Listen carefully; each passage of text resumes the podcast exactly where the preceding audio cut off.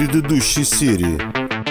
Ты прячешься в подъезде, я торчу на улице. В этом камуфляже, Леха погладил себя по волосам, меня узнать сложно. Он заходит, я за ним, отрезаю ему путь к выходу, а ты фигачишь его шокером. Заталкиваем в авто, Ленка жмет на газ. Что-то затрещало, запахло озоном, и в воздухе замелькала тусклая голубоватая дуга. Электрошокер мелькнуло в голове Андрея. Вершинин, не задумываясь, схватил шокер и, воткнув его в бок рыжеволосому, нажал кнопку. Снова треск, мужик охнул и начал медленно падать. Андрей развернулся и бросился к выходу. Леха открыл глаза и понял, что было поводом для тревоги. Сон, точнее его отсутствие. Впервые за последние несколько лет Никитину ничего не снилось. Странно, такого раньше не было. Все, что он видел во сне, так или иначе повторялось наяву. Вершинин нашел привокзальную гостиницу, протянул администратору паспорт. «Билет давайте». Билета, естественно, не было, пришлось идти в кассу и покупать билет на восьмичасовой поезд до Саратова. С удовольствием прихлопнув с десяток тараканов, он лег на узкую гостиничную кровать и моментально уснул. Запрет совпадения. Десятая серия. В дверь гулко забарабанили. Андрей вскочил с кровати и несколько секунд осматривался, явно не понимая, куда он попал. Постепенно сознание стало фокусироваться. Он подошел к двери и отодвинул задвижку. «Встаем! Через 40 минут ваш поезд, молодой человек!» Администраторша посмотрела в блокнот и направилась к другой двери. Хорошо, хоть не на Мурманский взял, тот в шесть уходит, пробурчал себе под нос Вершинин и стал одеваться. На улице было мокро и холодно. Подняв воротник новой джинсовой куртки, Андрей добрел до того же круглосуточного привокзального кафе и уперся в огромную очередь. Торопиться было некуда, и, нащупав в кармане мелочь, он встал в конец и уже через каких-то 40 минут подошел к грязному прилавку. «Будьте добры, стаканчик какао». Он высыпал на блюдце горсть монеток. 20, 21, 22, еще 3 копейки», — объявила продавщица. «Почему?» — удивился Вершинин.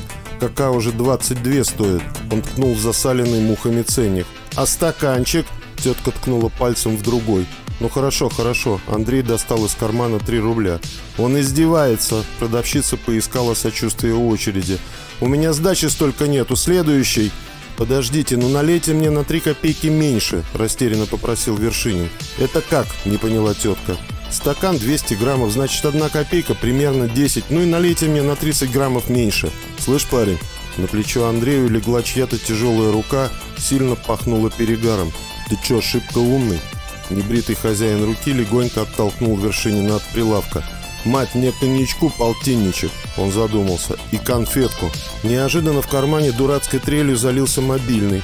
Люди в очереди удивленно посмотрели на Андрея, и он, поспешно выскочив на улицу, достал телефон, нажал кнопку ответа. «Андрей?» Вершинин услышал искаженный помехами, но, несмотря на это, чем-то знакомый женский голос. «Это Сергеева». «Какая Сергеева?» Он похолодел. «Сергеева Лена не узнал?» «Здравствуйте. А откуда вы узнали мой номер?» «Вершинин, не дури», – спокойно сказала трубка. «Нужно встретиться, поговорить. Кому нужно? В первую очередь тебе». Не дослушав ответа, Андрей машинально нажал отбой. «Приехали. Они знают все. Где он живет, где бывает, узнали даже номер телефона и теперь хотят встретиться». Внезапно мозг заработал четко и рассудительно – а что ты, собственно, расстроился? Ты же сам этого хотел.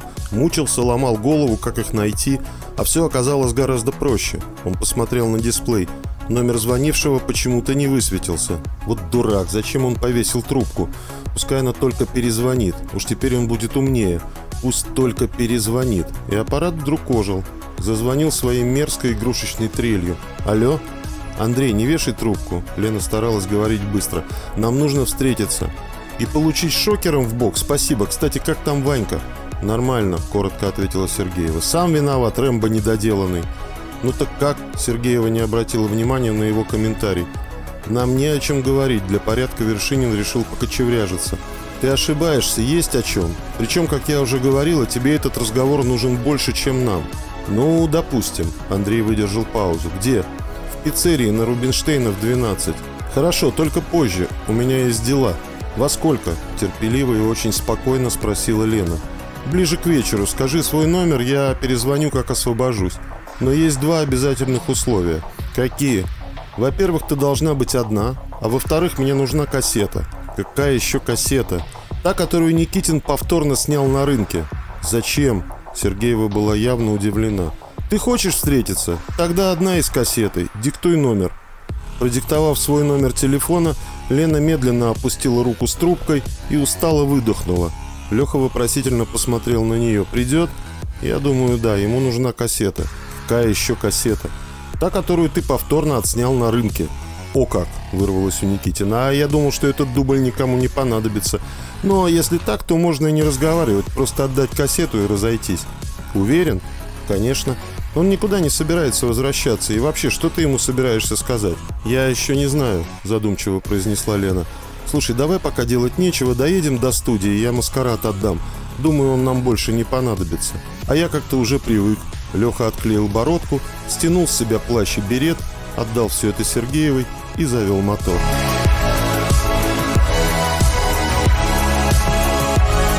Вершинин быстрым шагом шел по Невскому проспекту. На перекрестке с Литейным он остановил проходящего мимо мужика. «Не подскажете, где здесь пиццерия? На Рубинштейна, кажется. За углом только рано еще, да и дорого там», – мужик махнул рукой. «А вон там он показал на другую сторону Невского. Забегаловка. С восьми работает. Дешево и сердито». Дойдя до пиццерии, Андрей огляделся.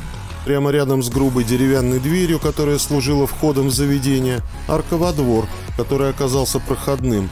При желании из него можно легко попасть на Владимирский. Половина лампочек подаркой разбита, половина отсутствует вовсе. Так что можно спрятаться и остаться незамеченным.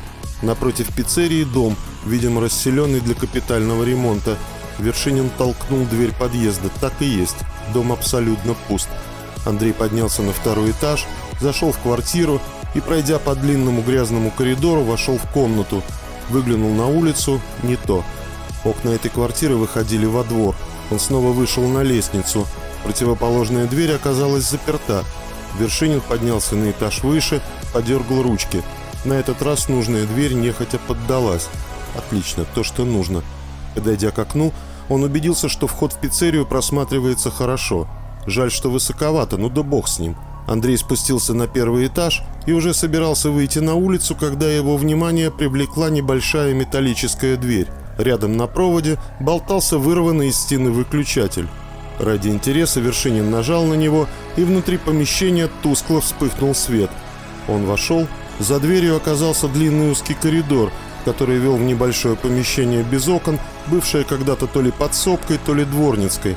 В углу металлическая решетчатая кровать с рваным матрацем – Рядом безногая тумбочка с висящей на одной петле дверцей и чудом сохранившийся венский стул. В кармане зазвонил телефон. «Ты где?» – спросил Витек. «На телевидении еду», – соврал Андрей. «Надолго?» «Не знаю, как дела сделаю». «Ну, от как сделаешь, так давай пули на рынок». Трубка замолчала, видимо, Витек о чем-то задумался. «Или нет, лучше, когда будешь заканчивать, позвони, я за тобой Коляна пришлю». В кабинет валился Колян с бутылкой пива в руке – Плюхнулся в кресло, сделал глоток.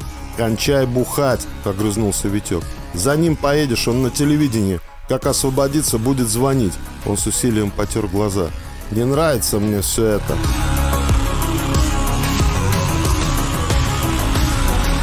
«Посиди в машине, я постараюсь быстро», — сказала Лена, когда они подъехали к зданию телецентра. Выскочив из машины, она взяла с заднего сиденья пакет с одеждой и гримом и легко взбежала по ступенькам. Никитин посмотрел на часы. Было уже 15 минут второго. Это значит, что в их распоряжении еще больше 20 часов. С одной стороны, это много. С другой, если учесть те успехи, которые им удалось достичь за предыдущие 50, совсем ничего. И зачем Вершинину кассета? Судя по всему, возвращаться он действительно не собирается. Хорошо, хоть есть второй шокер, но и у этого козла тоже есть. Леха усмехнулся, представив дуэль на шокерах. Лена и правда вернулась очень быстро. Точнее, не вернулась, а вышла из дверей студии. Сначала Никитин ее даже не узнал.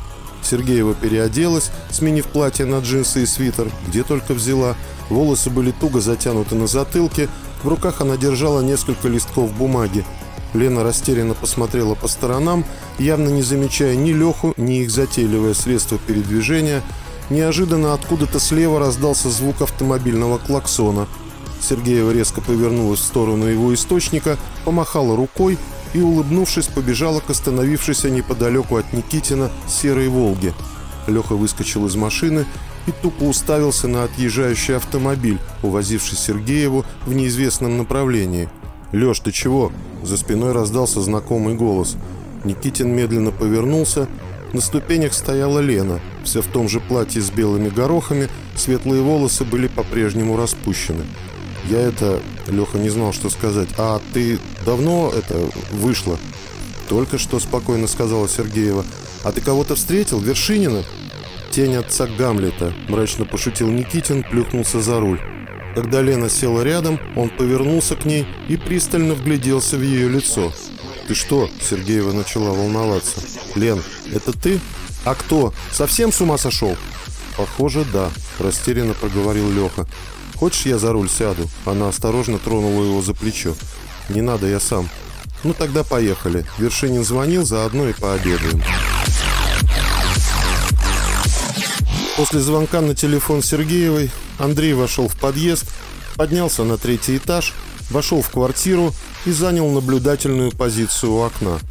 Минут через 20, не доезжая метров 50 до пиццерии, подъехала грязная убитая копейка. Сначала из нее вышла Сергеева, а через секунду открылась водительская дверь, и из нее показался Леха, который, вылезая, прятал что-то в карман куртки. Шокер? Возможно. Значит, у них был второй – а может быть есть и третий. Лена что-то сказала Никитину, и тот вернулся в машину, а она быстро пошла в направлении пиццерии. Когда за ней закрылась входная дверь, Вершинин набрал номер.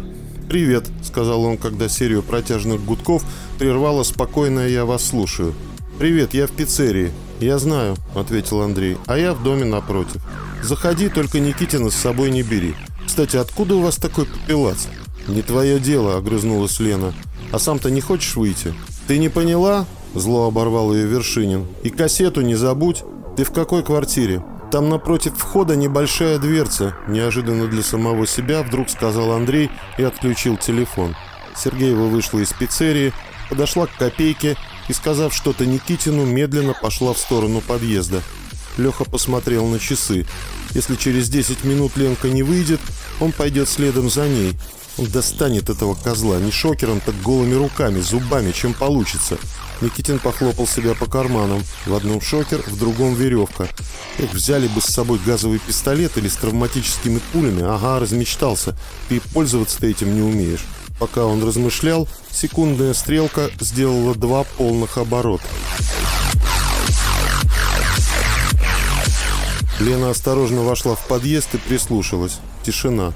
Где-то далеко, видимо, в подвале мяукнула кошка. И снова тишина. «Андрей?» – негромко позвала Сергеева. Никто не ответил. У входа на лестницу она увидела небольшую приоткрытую металлическую дверь. Зашла внутрь.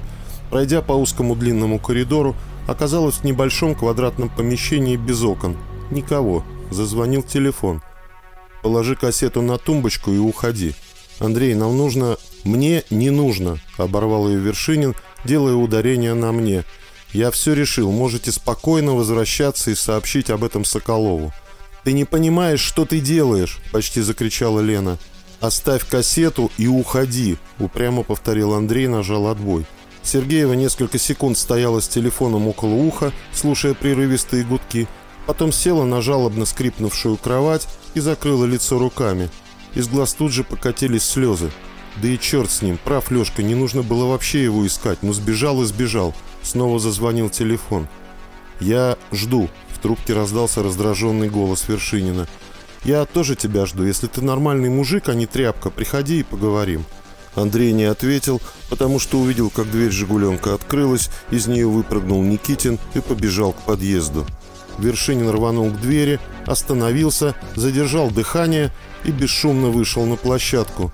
«Лена, ты где?» Внизу, усиленный эхом, раздался крик Никитина. «Я здесь!» Голос Сергеева был гораздо тише. Видимо, она отвечала из глубины коптерки. Шаги гулко зазвучали и затихли. Судя по всему, Никитин зашел внутрь. Вершинин осторожно, стараясь не дышать и не шаркать, начал спускаться по лестнице. На площадке второго этажа он заметил валяющийся на полу отрезок трубы. Сам еще не понимая, что будет делать дальше, Андрей поднял его и крепко сжал в руке. Прислушался. Никитин с Сергеевой что-то горячо обсуждали. Он спустился на первый этаж и стал медленно приближаться ко входу в коптерку. Когда он был уже всего лишь в метре от металлической двери, в звенящей тишине подъезда раздалась безумная трель мобильника. Голоса сразу стихли, и послышался торопливый стук каблуков. Сергеева быстро приближалась к выходу из коптерки. Моментально оказавшись у двери, Вершинин захлопнул ее и замер. Через мгновение он ощутил слабый неуверенный удар. «Андрей, не дури!» – раздался рассерженный голос Лены. «Отойди!» – это был уже Никитин. Он уперся в дверь, и Вершинин ощутил сильные толчки.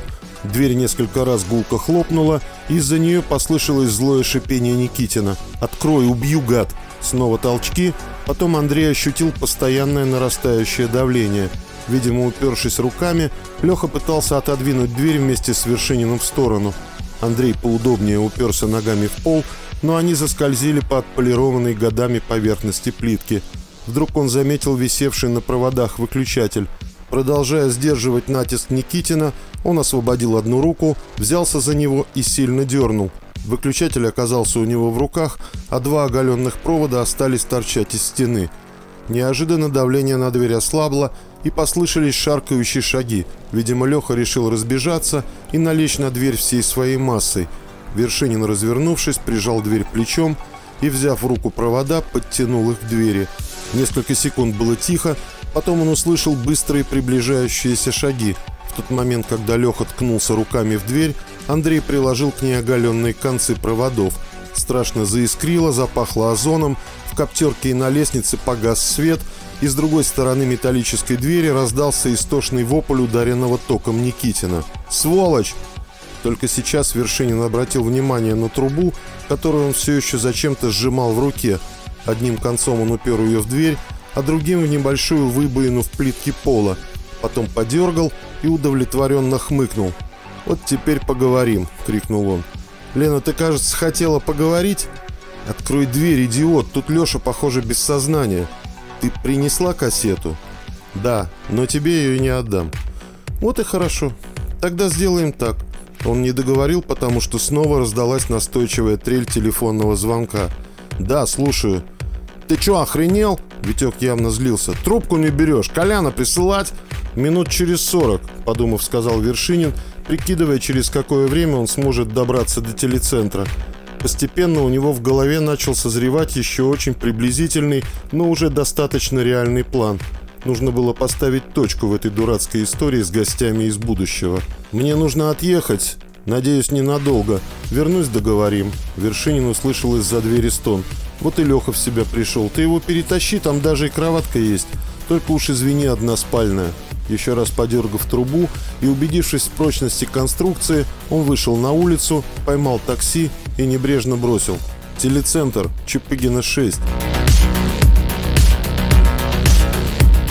Леху спасло то, что когда Вершинин приложил к двери оголенные концы проводов, то возникло короткое замыкание и где-то на лестнице сухо щелкнул автомат – мгновенно обесточив и лестницу, и двери, коптерку, и самого Леху. Узкая полоска под дверью немного пропускала свет, проникающий в подъезд с улицы, но он постепенно тускнел, видимо, там быстро темнело. Когда глаза привыкли к темноте, Лена подергала дверь, перетащила Никитина внутрь коптерки и уложила на кровать, которая жалобно пискнула, принимая обмякшее Лехино тело. Она пощупала пульс – Пульс был, но какой она выяснять не стала. Достаточно было того, что он есть. Прошло минут двадцать, когда Никитин вдруг зашевелился и открыл глаза. «Леш, ты как?» Пальцы онемели. Чем это он меня? Током, что ли? «Я не знаю, больно, Леша?» «Уже полегче». Никитин потер пальцы от джинсы. «Где этот?» «Ушел». «А что с дверью?» «Подпер чем-то. Сказал, вернется». «Отлично. Тогда я его убью и съем». «Съешь?» – удивленно рассмеялась Лена. «Ага, мы же так и не пообедали». Зданию телецентра лихо подкатил Мерседес Коляна. «Что стряслось?» – Вершинин сел в машину. «Меня не докладывали», – огрызнулся Колян. «Ну, конечно, правой руке не докладывали. не с Витьком, как Змей Горыныч, только двухголовый. Значит, что-то темнит. Но почему? Что-то произошло? Андрей не давал поводов для недоверия.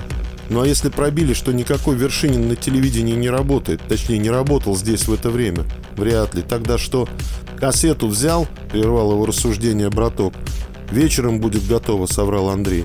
Ну вот, а говоришь, не докладывали.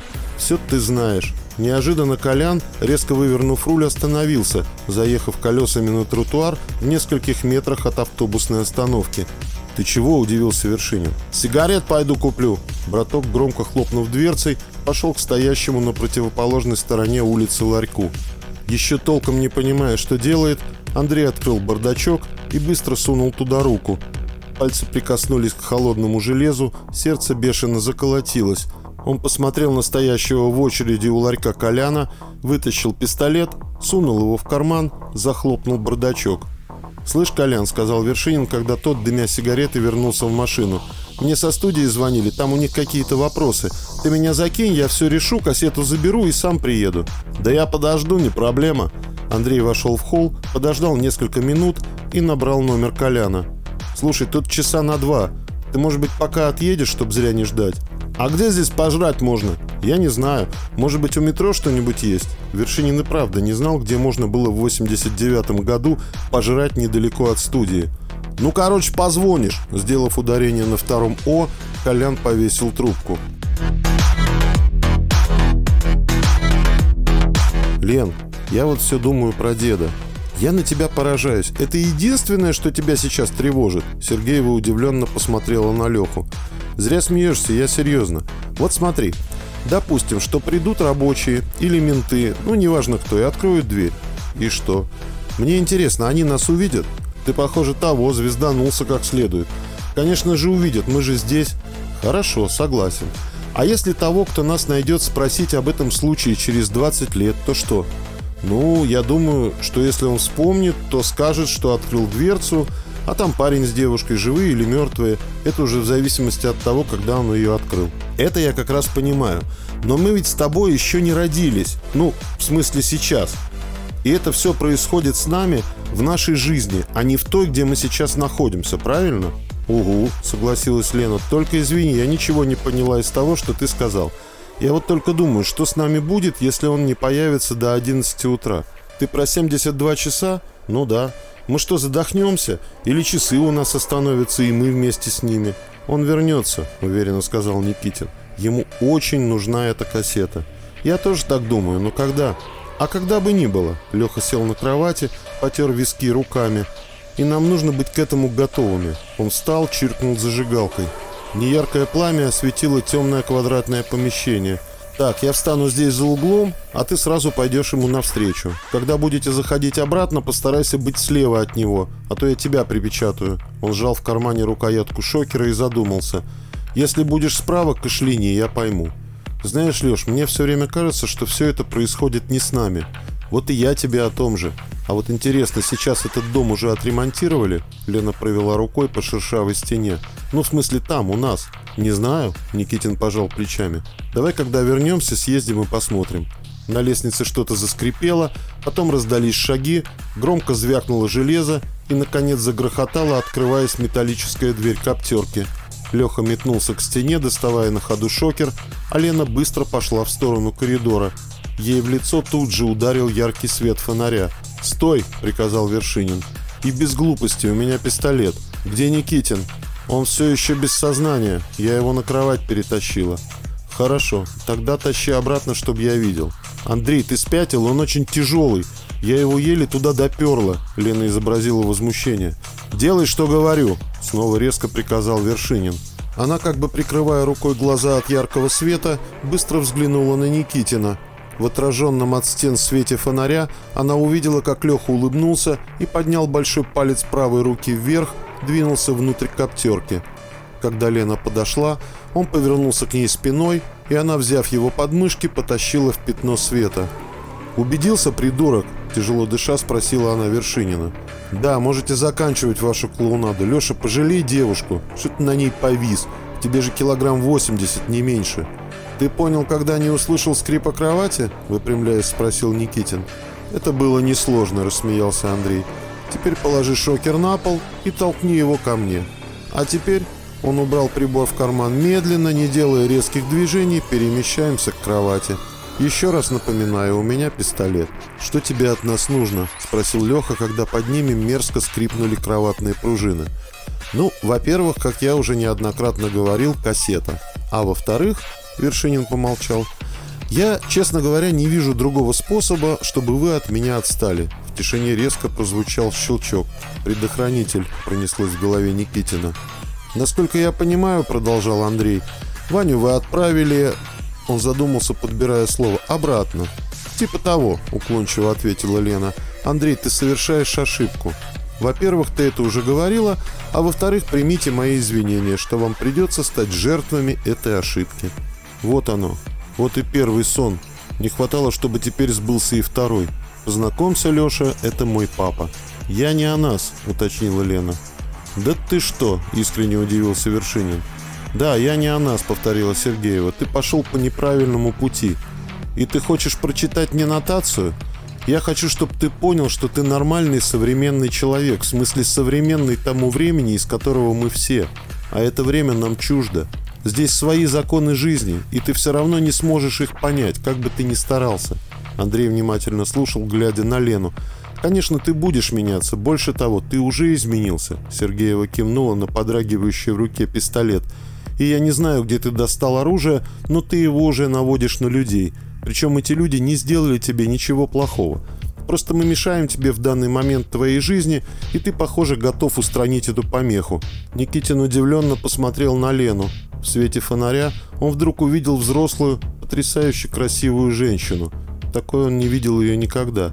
Резкие тени придавали лицу какую-то особую утонченность и благородство, тонкие губы выражали решимость, а глаза излучали ненависть.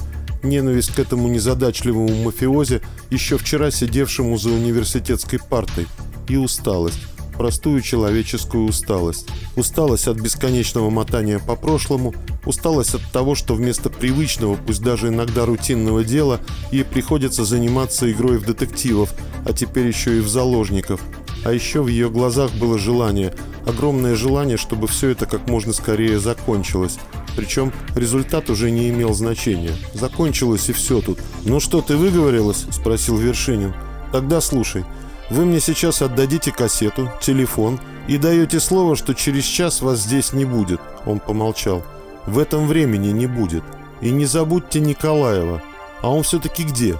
«Не твое дело», – огрызнулся Леха. «Ты не прав. Все, что связано с вами на данный момент, мое дело. Я бы очень был рад, если бы вас здесь не было, но вы решили по-другому. Ну или не вы, Соколов там или еще кто-то. Соколов. На глаза Лены накатились слезы.